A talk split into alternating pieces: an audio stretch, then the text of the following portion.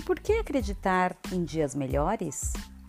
Ainda na adolescência, fiz a leitura do livro Poliana de Eleanor Porter. Para quem não leu, de forma reduzida, conto que a menina tinha um jeito incrível de ver a vida, com a adoção do que ela chamava de o jogo do contente, que nada mais era do que procurar extrair algo de bom e positivo em tudo que se vive, mesmo naquelas coisas aparentemente mais desagradáveis e tristes de se viver. Ah, vale a leitura, ainda nos dias atuais, viu? Este livro marcou-me de uma forma especial e foi indicação de uma querida amiga da infância. Algo ali, nesta forma de encarar o mundo, adotada pela menina que dá nome ao livro, vinha exatamente ao encontro da forma pela qual eu já encarava o mundo também. Sim, nestes aspectos sempre foi muito precoce e, aliás, essa precocidade nem sempre foi, no meu caso, lá muita vantagem. Verdade é que nem sempre podemos considerar benéfico a habilidade de enxergar tão claramente as coisas, viu? Pois ao mesmo tempo em que essa tomada de consciência nos permite encontrar e ver o que há de bom, o inverso também acontece.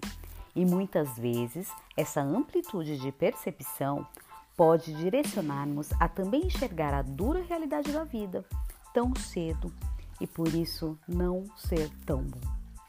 E é exatamente aí que nasceu em mim a procura por enxergar as realidades da vida por diversas perspectivas, de procurar além das projeções proximais, além do que os meus horizontes me direcionavam.